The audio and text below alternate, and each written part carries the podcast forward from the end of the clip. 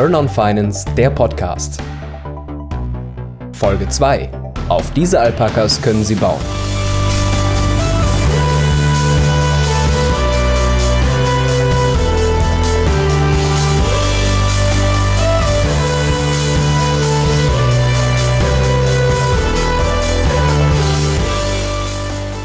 Eine weit verbreitete Unart der Finanzbranche liegt im Allgemeinen in ihrer Sprache. Natürlich bedarf ein hochkomplexes Fachgebiet diverser Spezialbegriffe. Allerdings wird das häufig gegen jene verwendet, die sich zwar für finanzielle Bildung interessieren, aber nicht gleich darin promovieren möchten.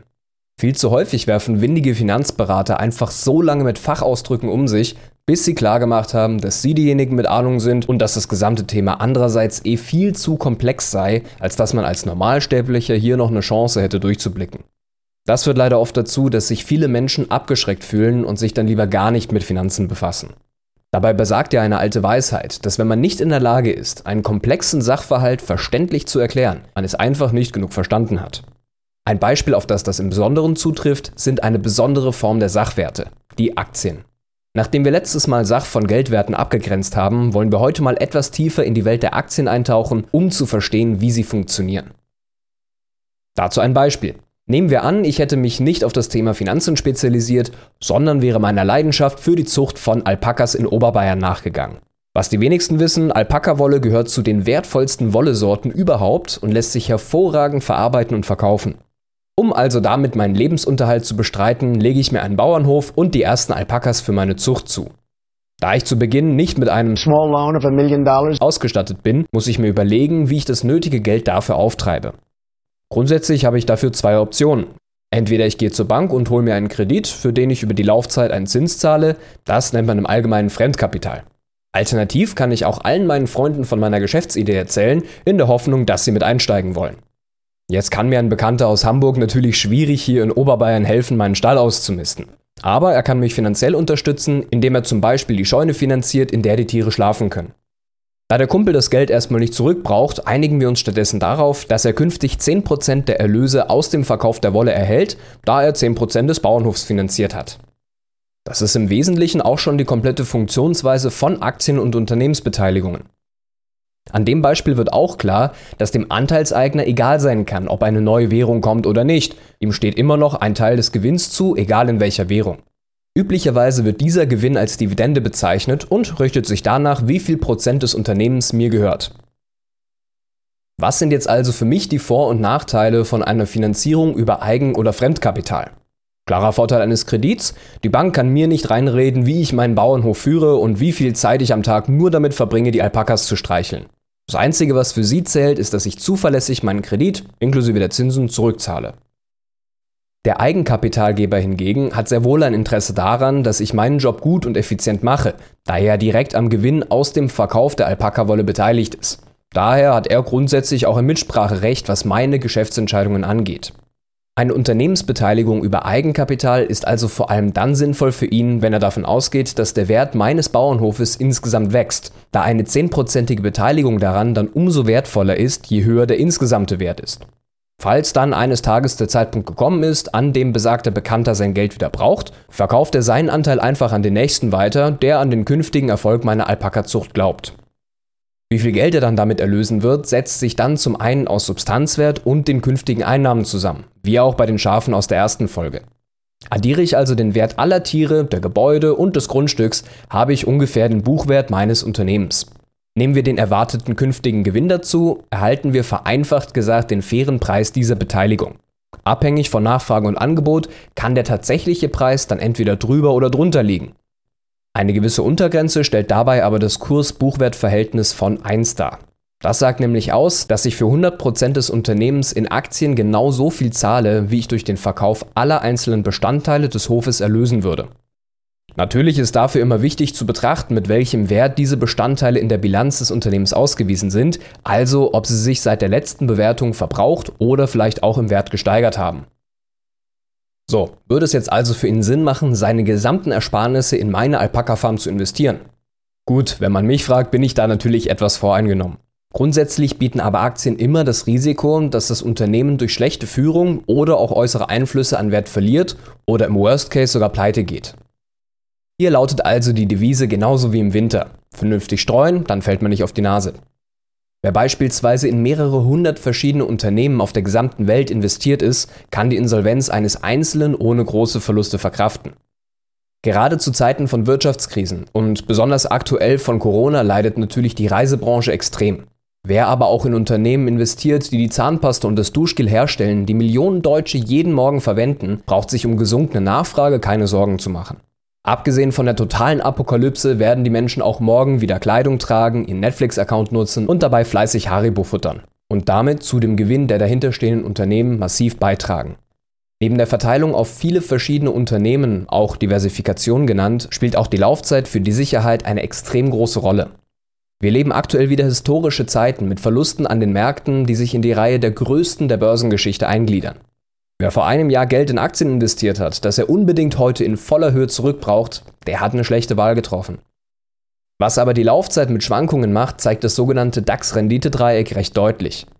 In der Übersicht des Deutschen Aktieninstituts ist dargestellt, wie viel jährliche Rendite man mit einem Investment in die 30 größten deutschen Unternehmen seit 1970 gemacht hätte. Während sich auf den Linien von einem bis fünf Jahre Anlagezeitraum extrem hohe positive wie auch negative Renditen regelmäßig abwechseln, so war es bei einer Anlagedauer von zehn Jahren oder mehr nur dann möglich, überhaupt eine negative Rendite zu machen, wenn man kurz vor dem Platzen der Dotcom-Blase Anfang der 2000er sein ganzes Geld investiert und am Tiefpunkt der Euro-Krise 2010 alles verkauft hätte. Verlust in diesem Fall zwischen 0,1% und 1,4%. Ab einer Anlagedauer von nur 13 Jahren sucht man schon beim mit 30 Titeln mäßig breit gestreuten DAX vergeblich nach Feldern mit Verlust. Bei langfristiger Anlage pendelt sich die jährliche Rendite dann irgendwo im Bereich zwischen 7 bis 9 Prozent ein. Zwar möchte ich damit jetzt nicht dazu aufrufen, morgen sein gesamtes Geld in DAX-ETFs zu stecken, aber die Übersicht illustriert zwei wichtige Grundsätze des Investments in Aktien sehr gut. Erstens, Mittel- und langfristiges Investment ist, wenn man es mit etwas Verstand angeht, keineswegs das Glücksspiel, für das es oft fälschlicherweise gehalten wird. Und zweitens, damit man in den Bereich kommt, in dem die Felder des Renditedreiecks durchgehend grün sind, muss man auch die Phasen, in denen auf ein bis fünf Jahresdauer kein Gewinn zu machen war, durchhalten. Daher an dieser Stelle André Costolanis etwas plakative Weisheit. Kaufen Sie Aktien, nehmen Sie Schlaftabletten und schauen Sie sich die Papiere nicht mehr an. Nach vielen Jahren werden Sie sehen, Sie sind reich. Im Wirtschaftsstudium hört man immer wieder vom sogenannten Homo economicus, dem ökonomisch vollständig rational handelnden Individuum. Dass das ziemlich weit von der Realität entfernt sein kann, habe ich selber am eigenen Leib bemerkt, als ich vor einer Weile Pfandflaschen in meinem Supermarkt um die Ecke weggebracht habe. Irgendwo zwischen dem Versuch, den gesamten Einkaufszettel im Kopf zu behalten, der Musik auf den Ohren und den Ablenkungen um mich herum habe ich dann schließlich vergessen, den Bon nach dem Händewaschen vom Automaten abzuziehen. Über den Verlust dieser 5 Euro habe ich mich mehr oder minder für den Rest des Tages geärgert. Viel mehr, als ich mich wahrscheinlich über einen gefundenen Schein derselben Höhe im Positiven gefreut hätte. Eigentlich ja komplett irrational. Genau dieses Denken ist aber auch oft im Bereich der Geldanlage zu finden.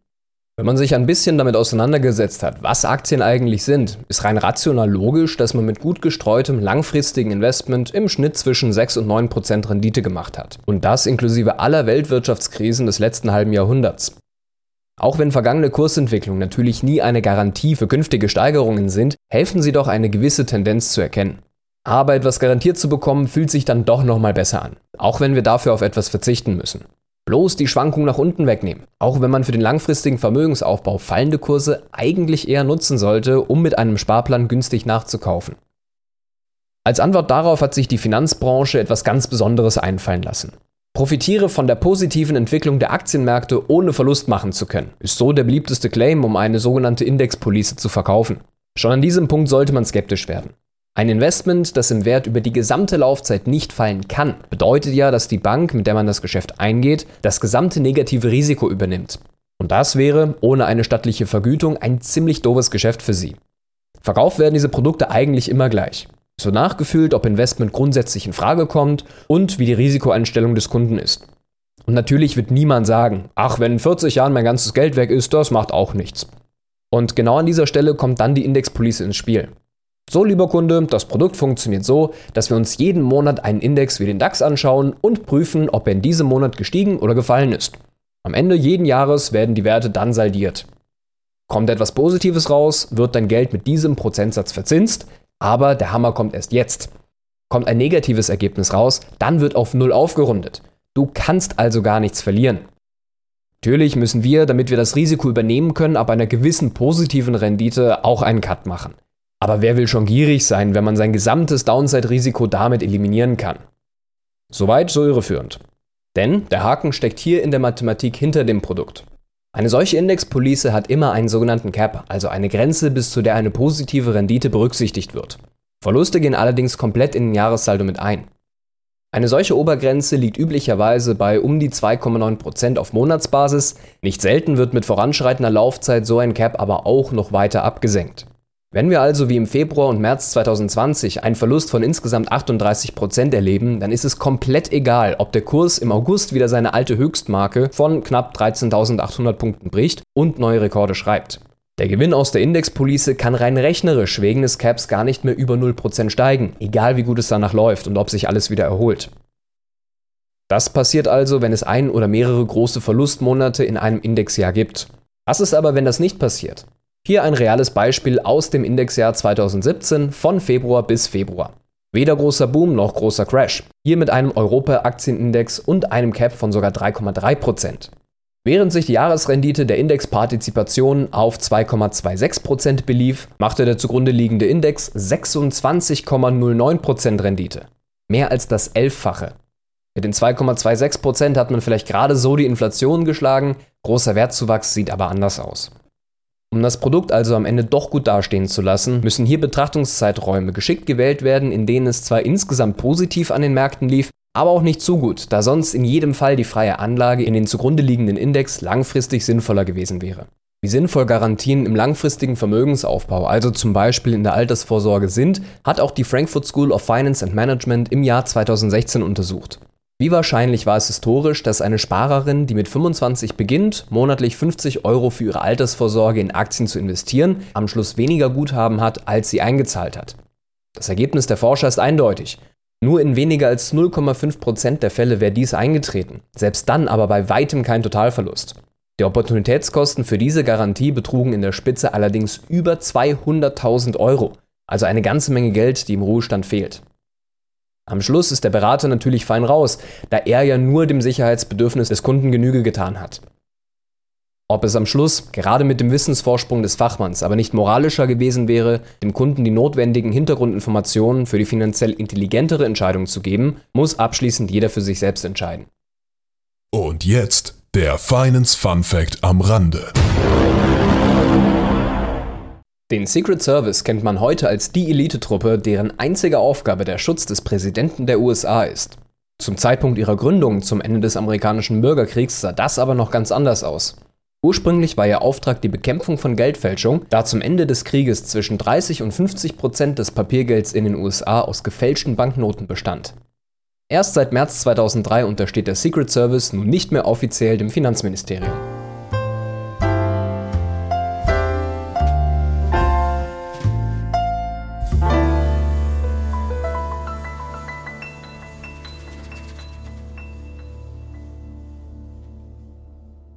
Was es mit dem Nullzins auf sich hat, haben wir uns ja bereits in der letzten Folge angeschaut.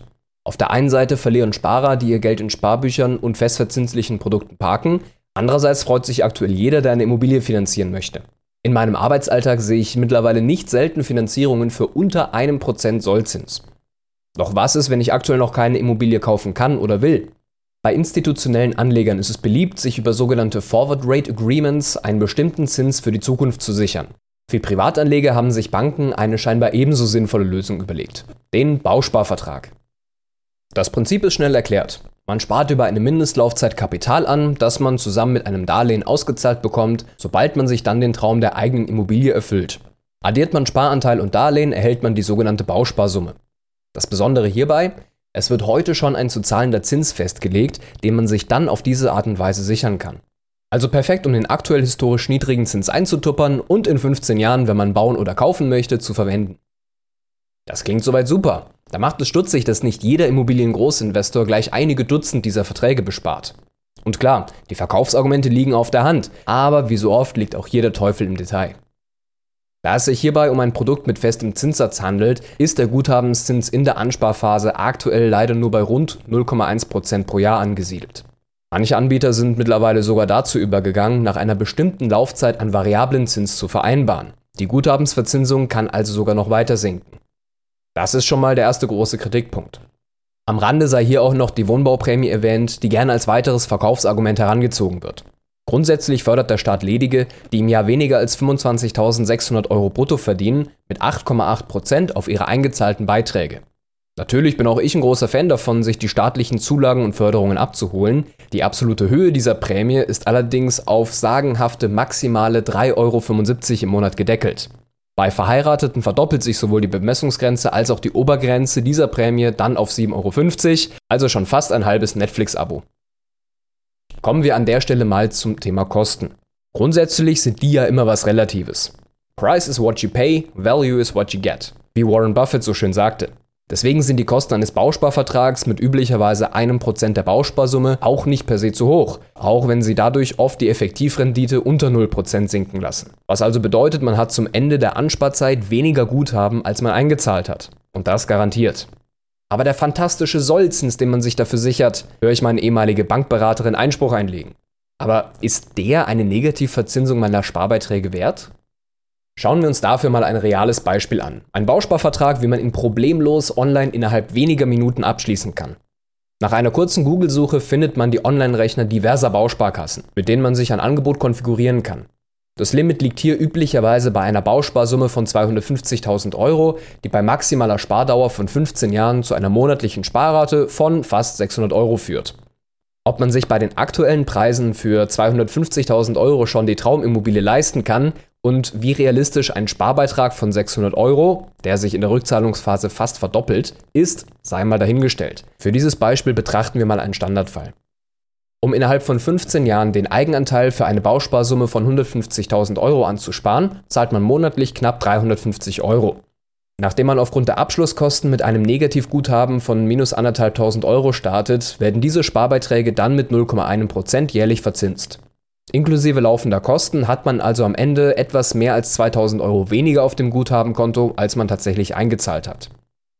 Dafür sicherten sich heute einen effektiven Jahreszins für eine Finanzierung von 2,21%, die man über die dann folgenden elf Jahre mit einer monatlichen Rate von 750 Euro zurückzahlt. Soweit so gut.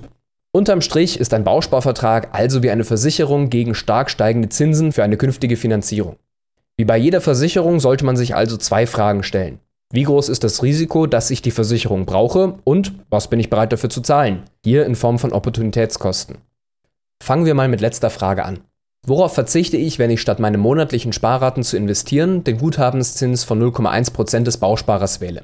Wenn wir uns als Beispiel wieder das DAX-Renditedreieck zur Rate ziehen, dann sehen wir, dass der niedrigste Wert der jährlichen Rendite über eine Laufzeit von 15 Jahren bei 2,3% lag. In unserem Beispiel macht es ca. 12.000 Euro an Zinsen aus. Durchschnittlich wären es sogar 8,87%, also über 64.000 Euro an Zinsgewinn. Durch die negative Effektivrendite in der Ansparphase unseres Bausparvertrags entgeht uns hier also eine ganze Menge Geld, mit der wir auch einen potenziell höheren Finanzierungszins bezahlen könnten. Erst wenn dieser über 4,5% steigt, ist es schlauer, sich die heutigen 2% zu sichern und auf die Investmentrendite selbst im historischen Worst Case dieser zu verzichten. Gehen wir nur vom Durchschnitt aus, müsste der Sollzins schon auf über 13% steigen. Jetzt haben wir also die Kosten abgesteckt und festgestellt, was passieren muss, damit der Bausparvertrag die finanziell intelligentere Wahl ist. Was also bleibt, ist die Wahrscheinlichkeit einzuschätzen, dass dieser Fall eintritt. Mit dieser Frage hat sich unter anderem das Flossbach von Storch Research Institute beschäftigt. Was würde passieren, hätten wir 2025 wieder ein Zinsniveau wie vor der Krise 2008? Länder, deren Staatsverschuldung über der gesamten eigenen Wirtschaftsleistung eines Jahres liegt, würde ein Zinsanstieg wohl am härtesten treffen. Die Durchschnittskosten von Italiens Schulden liegen zum Beispiel aktuell bei ca. 3%. Würden sie auf 5% steigen, würde sich bis 2025 ihre Schuldenlast um etwa 50% steigern, auf knapp 100 Milliarden Euro. Für Deutschland wären schon 4% ausreichend, um dieselben Kosten zu verursachen wie das gesamte Budget für Außen-, Innen- und Landwirtschaftsministerium zusammen.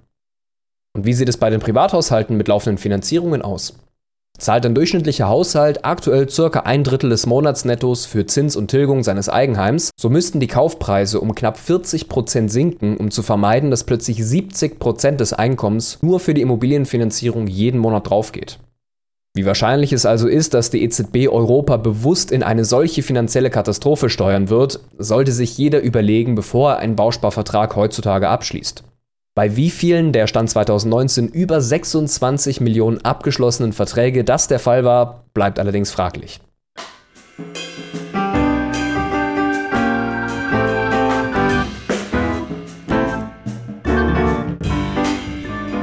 Wenn dir diese Folge gefallen hat, dann teile sie gern auch mit deinen Freunden, damit auch sie künftig die finanziell intelligenteren Entscheidungen fällen. Und wie immer, das Abonnieren der offiziellen Turn on Finance Instagram-Seite lohnt sich, um immer up to date zu bleiben für neue Folgen, Hintergrundinfos und Gewinnspiele. Also, bis zum nächsten Mal bei Turn on Finance, dem Finanzpodcast von und mit Alexander Hirsch.